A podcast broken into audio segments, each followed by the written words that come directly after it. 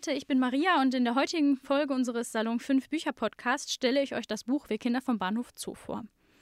Das Buch ist 1978 erschienen, es ist also schon älter. Trotzdem würde ich sagen, dass es auch heute noch spannend und vor allen Dingen relevant ist. Es wurde damals vom äh, Sternmagazin herausgebracht. Dazu erzähle ich euch aber später mehr. Jetzt erzähle ich euch erstmal kurz, worum es geht.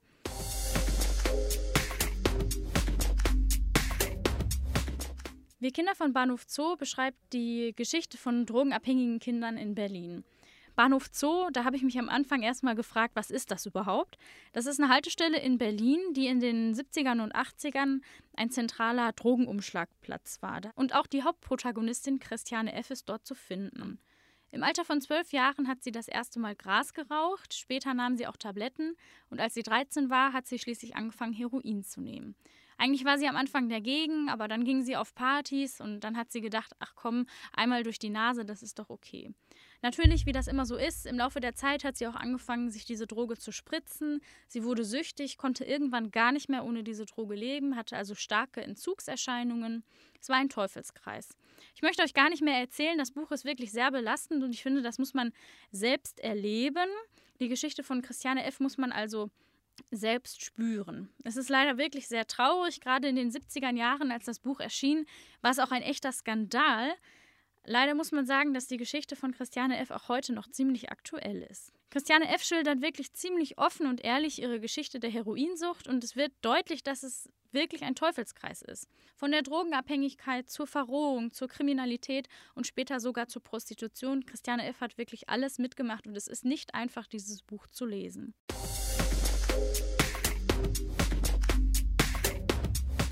Jetzt komme ich aber noch zu einem Fun Fact. Ich dachte immer beim Lesen, dass Christiane F. selbst die Autorin ist, weil sie auch ganz fett äh, auf dem Buchcover steht.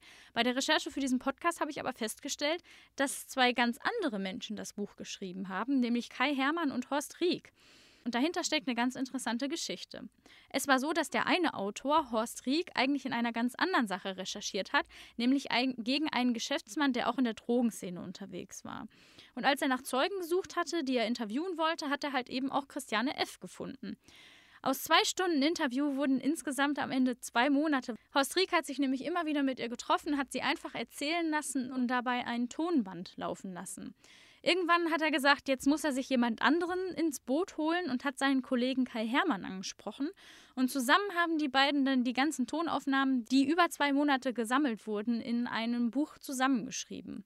Und heute würde man wahrscheinlich sagen, krasse Story, totales Autorenglück. Ähm, das wird direkt veröffentlicht. Damals war das aber gar nicht so einfach.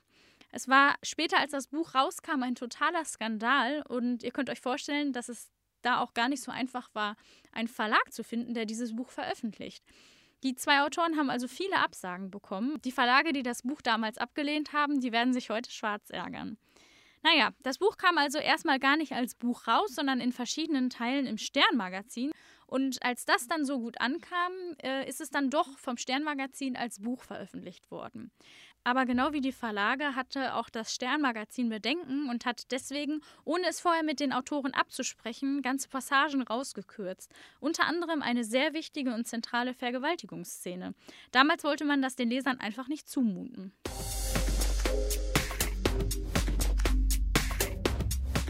So, nach all den Informationen wollen wir jetzt klären, für wen ist Wir Kinder vom Bahnhof so denn eigentlich jetzt das richtige Buch?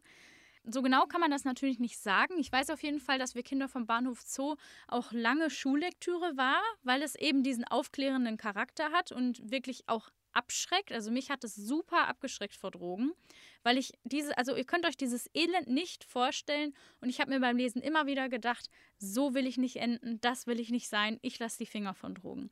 Deswegen war es also lange Schullektüre.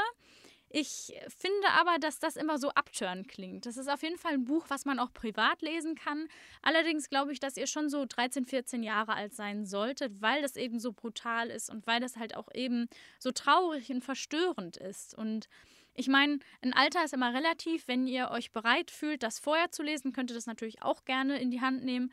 Aber seid euch bewusst, dass es sich wirklich nicht um leichten Stoff handelt. Das war's jetzt auch schon wieder mit unserem Salon 5 Bücher Podcast für heute. Ich bin Maria Leidinger und ich sag Tschüss.